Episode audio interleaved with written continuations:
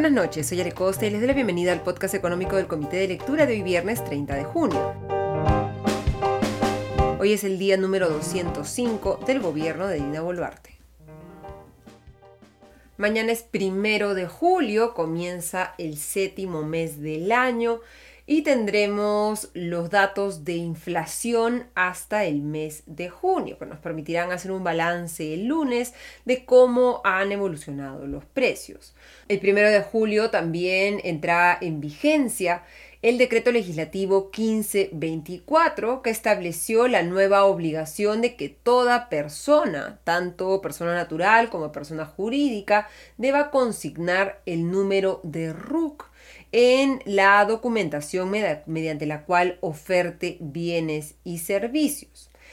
incluyendo la publicidad digital.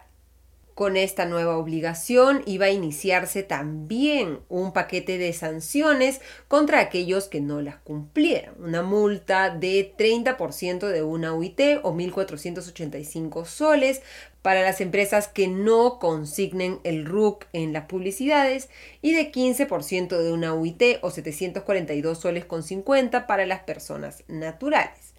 La SUNAT ha anunciado a través de una nueva resolución que esa sanción ya no va a entrar en vigencia, de tal manera que entre el 1 de julio y el 31 de diciembre del 2023 no se van a aplicar sanciones monetarias a aquellos que infrinjan lo dispuesto en el decreto legislativo 1524, es decir, que no incluyan el RUC en sus publicidades tanto en medios digitales como en medios físicos. Este anuncio se da además en un contexto en el que, como informó esta semana el diario Gestión, la congresista Adriana Tudela de Avanza País ha presentado un proyecto de ley, el 5434, para derogar los efectos de este decreto legislativo.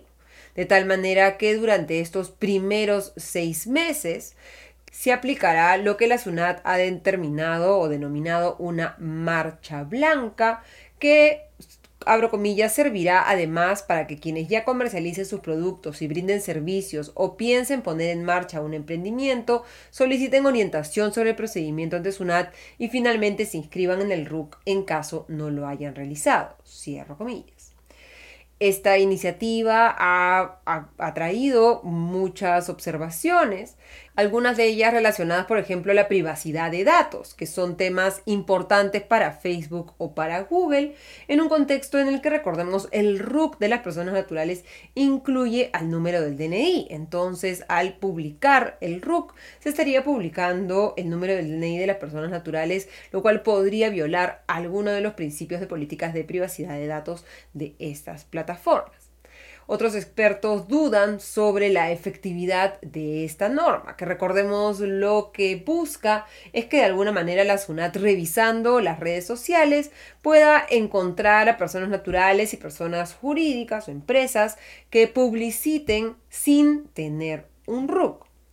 Pero como señala eh, Pablo Sotomayor, socio del estudio Miranda y Amado, la solución fácil para aquellos que no se quieran formalizar es simplemente no publicitar.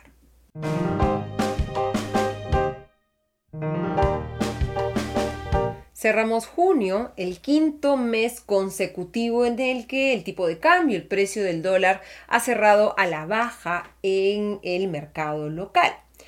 El último tipo de cambio del mes, en el cierre de hoy, ha sido 3,626 soles por dólar, una caída de 1,23% en este sexto mes del año, en junio, y un retroceso de 4,75% en lo que va del 2023. El tipo de cambio ha cerrado al alza tan solo en enero y posteriormente entre febrero y junio todos los meses han sido de retroceso para el tipo de cambio que empezó el año en niveles de alrededor de 3 soles con 80.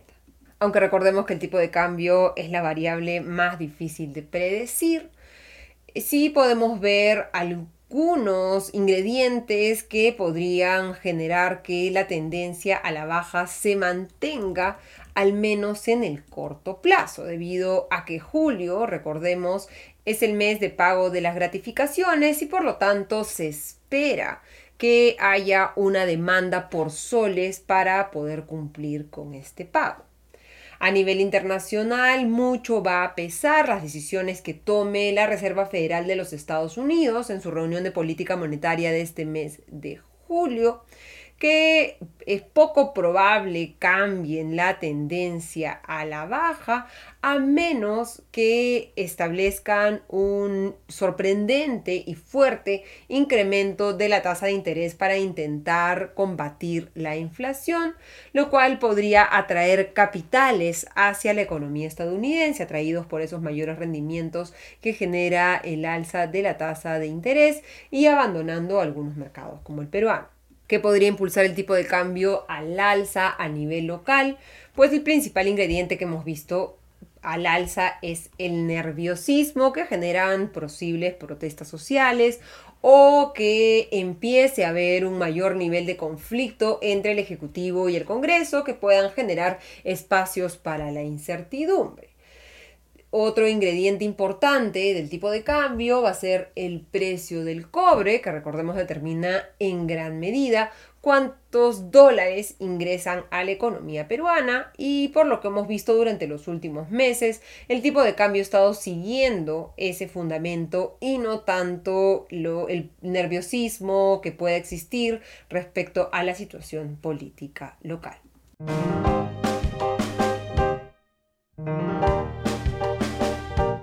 Y hoy en La Libertad se firmó una adenda entre el gobierno regional y el ejecutivo para culminar las obras del proyecto de riesgo agrícola Chavimochic 3, específicamente para completar la presa Palo Redondo.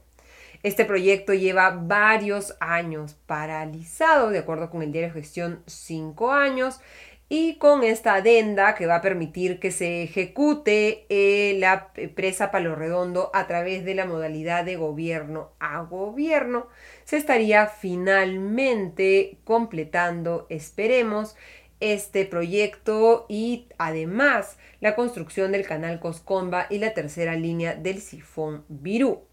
Se espera que con la ejecución de la tercera fase de esta obra se incorporen 63 mil nuevas hectáreas de tierra adicionales a las 150 mil hectáreas para la agroexportación que se espera accedan al riego, a partir de que se culminen las obras pendientes y se mejorarán las condiciones de riego de otras 48 mil hectáreas, beneficiando a más de 32 mil familias de agricultores.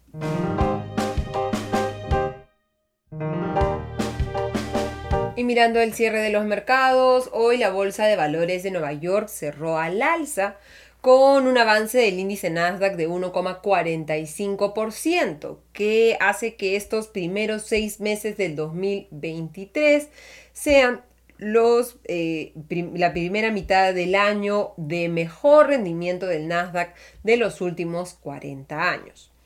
El Dow Jones avanzó 0,84% y el Standard Poor's avanzó 1,23% en un contexto en el que la gigantesca Apple cerró por primera vez la sesión con una capitalización bursátil por encima de los 3 billones con B de dólares.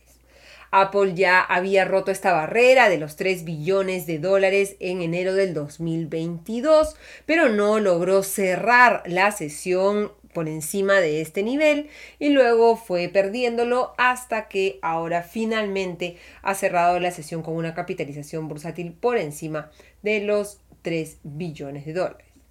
El optimismo está invadiendo a los inversionistas en un contexto en el que ven cada vez más lejos las nubes de una posible recesión de los Estados Unidos y confían, al menos por el momento, en el que la Reserva Federal pueda lograr su objetivo de este soft landing, de ese aterrizaje suave en el que logren reducir la inflación sin enfriar en exceso la economía. La Bolsa de Valores de Lima también cerró la sesión al alza con un incremento de 0,85% en el índice general y un avance de 1,10% en el índice selectivo. Terminamos así el podcast económico de hoy. Les deseo una excelente noche y un mejor fin de semana. Nos reencontramos el domingo en Comité de Domingo y el lunes en el podcast económico. Hasta entonces.